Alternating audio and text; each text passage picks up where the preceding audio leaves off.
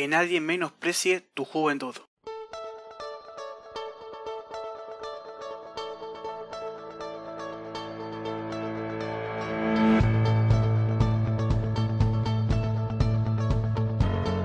Hola queridos amigos, ¿cómo están? Bienvenidos a Espíritu Joven, mi nombre es Nicolás Barsi y junto a Clara Emiliano, ¿cómo estás Clary? Hola a todos, hola Nico, bien, bien, estoy muy bien. Le damos la bienvenida a este nuevo segmento y a nuestro primer episodio. Así que desde Espíritu Joven le decimos bienvenidos.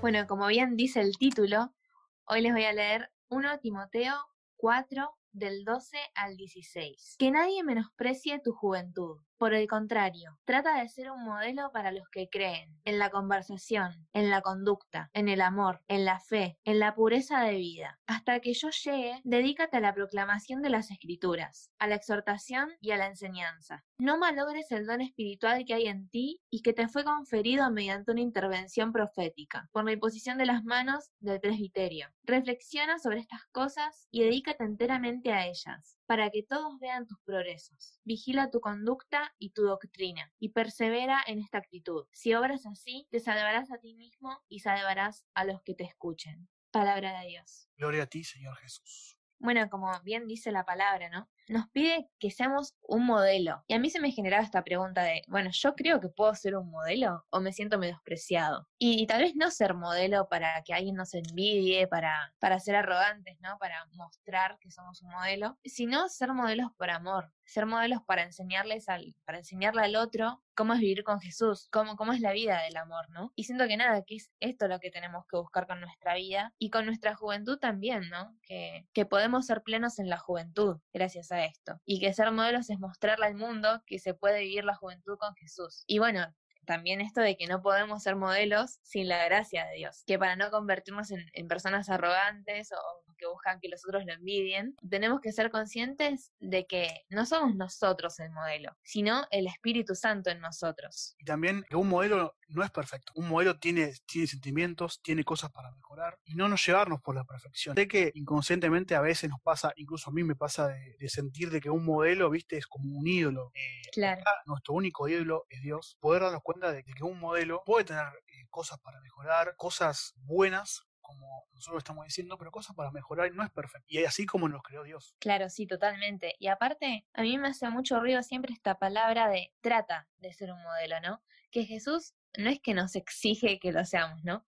Él invita y también nos enseña a hacerlo con su espíritu, ¿no? Esta, esta palabra es tratar, ¿no? Intentar serlo y a partir de ahí él logra, ¿no? Con, con nuestra intención y con nuestra poca voluntad, él puede hacer un montón. Claro, también esto de esta frase que es tan, tan llamativa y nos alienta un montón de que Dios no toma resultado, Dios toma el intento, no llevarnos por el resultado. O sea, obviamente que si a Dios te va bien, a Dios le va, te va a festejar y va a ser un festejo en el cielo. Y si te va mal, bueno, ¿cómo te levantás? Y te va a impulsar a que te levantes mejor todavía. Y, y aparte es ahí también donde nosotros buscamos más de Dios, ¿no? Cuando las cosas no nos salen tan bien, creo que muchas veces lo buscamos más que cuando salen perfectas, ¿no? Entonces, bueno, que saber que Él nos transforma en eso y, que los intentos valen más que todo, que todo lo demás. Y también otra cosa que se me hacía muy fuerte de la palabra eh, es el final, ¿no? Que habla de que si obramos así, nos vamos a salvar a nosotros mismos, pero también vamos a salvar a los que nos escuchen. Yo pensaba, bueno, estamos hablando de, de que se menosprecia la juventud, sabiendo que podemos salvar, con, o sea, siendo jóvenes podemos salvar a otros como tomar conciencia de todo lo que podemos hacer, incluso siendo jóvenes, ¿no? E incluso desde nuestra edad, corta edad, pueden decir muchos, que nada, que podemos salvar a otras personas, ¿no? Que podemos llevarle a, Jesús a la vida de otra persona. Claro, y, esto que nos venía diciendo Clary, de, bueno, de ser un modelo, de, de invitarnos, ¿no? A animarnos, a, anunciar, a anunciar la buena noticia, anunciar a Jesús, a los demás. Muchas veces nos puede pasar de que algunas personas menosprecien nuestra juventud, de que digan la frase, esta juventud está perdida. Esta frase la pueden haber dicho familiares, amigos, la pueden haber hecho en televisión, la pueden haber escuchado en televisión, en radio, en cualquier lado. Es algo que es muy habitual esta frase. yo la habré escuchado un montón de veces, de decir que esta juventud está perdida. Dejan ver como lo bueno de toda esta juventud que tiene.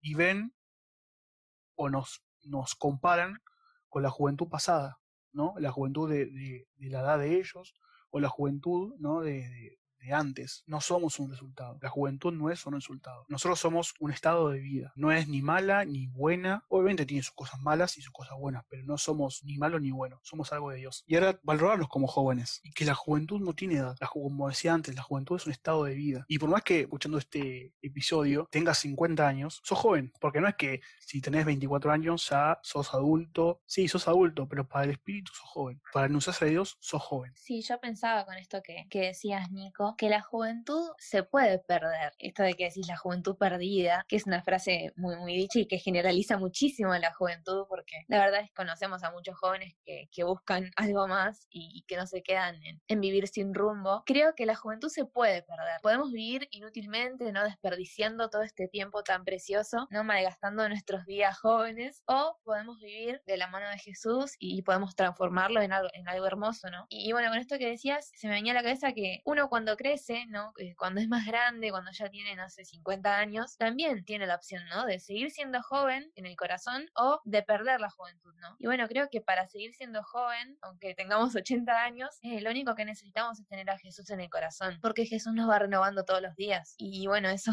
permite que, que el corazón no, no envejezca. Pero bueno, nada, sentía que hay que tener mucho cuidado con esto, ¿no? Porque incluso como que sentía que capaz un joven puede ser viejo, ¿no? Si no tiene a Jesús. Totalmente de acuerdo con lo que vos decís. La verdad que eh, así como también está la gracia, ¿no? También puede estar la tentación en esto de ser jóvenes, en esto de ver la juventud como una gracia o la juventud como una bendición. Pero alguien que, una persona que promueve mucho la juventud es el Papa Francisco. Antes, antes de grabar este, este episodio, con Clary decíamos es el Papa de los jóvenes, porque todo el tiempo nombra a los jóvenes. Es increíble cómo el Papa llega a los jóvenes. También obviamente habla un montón de la gente adulta, cómo el Papa se encariñó con los jóvenes. Y hay dos frases que dijo, que a mí generalmente me llamó la atención, en la Jornada Mundial de la Juventud, que se hizo en el 2013, que dijo lo siguiente, ustedes jóvenes son el ahora de Dios. ¿Qué quiso decir con esto? Ahora somos encargados de anunciar a Dios a la próxima generación que viene. Miren, miren qué, qué misión tenemos, ¿no? Y otra cosa que nos dijo es, ustedes jóvenes hagan lío. Obviamente lo dijo lío en el buen sentido, ¿no? De que salgamos y misionemos. Otra frase que dijo el Papa, ¿no? Que, es muy importante para mí, eh, y ahí me resonó muchísimo cuando la leí, es que Jesús no nos ilumina, Jesús no los ilumina a ustedes jóvenes desde lejos o desde afuera, sino desde su propia juventud que comparte con ustedes. Y bueno, yo con esto pensaba, Jesús fue joven, ¿no? Como que Jesús fue uno de nosotros y nos muestra cómo